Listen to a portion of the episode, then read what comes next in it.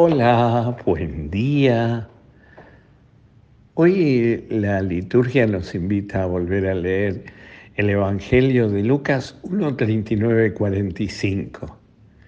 María ha recibido la noticia de que va a ser madre, pero que también su prima Isabel está esperando un niño que va a ser también muy bendecido y muy reconocido, Juan el Bautista. Y entonces María, dice el Evangelio de hoy, de Lucas 1, 39, 45, dice, y María se puso en camino sin demora. El ponerse al servicio sin demora. Quizás esta sea nuestro primer, nuestro primer desafío como cristianos. Hemos recibido la buena noticia, la gracia de Dios, hemos recibido la alegría de Cristo. ¿Qué tenemos que hacer? Ponernos en camino.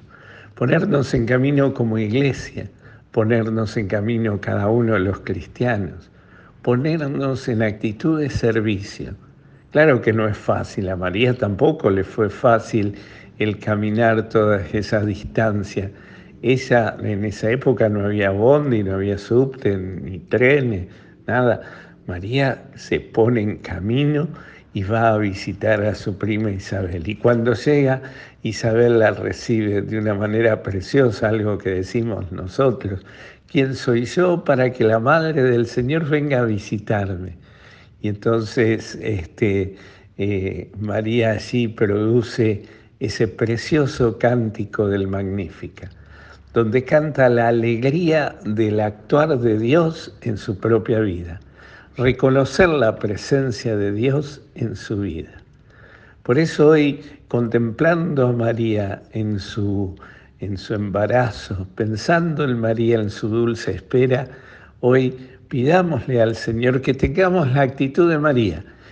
aquí la esclava del Señor, la disponibilidad total a, Dios nuestro Señor, que se plasma hoy en el servicio al hermano. Pero para eso, para dar ese paso, lo primero que tenemos que hacer es reconocer el actuar de Dios en nuestra vida. Y entonces hoy cada uno de nosotros podríamos hacer como, como el esfuerzo, como un instante, un ratito de oración a Dios nuestro Señor, con las mismas, exactamente con las mismas palabras de María. Usemos el Magnífica hoy rezándolo, cantándolo, agradeciéndole al Señor también en nosotros su actuar magnífico de nosotros, de, de Dios en nuestra vida.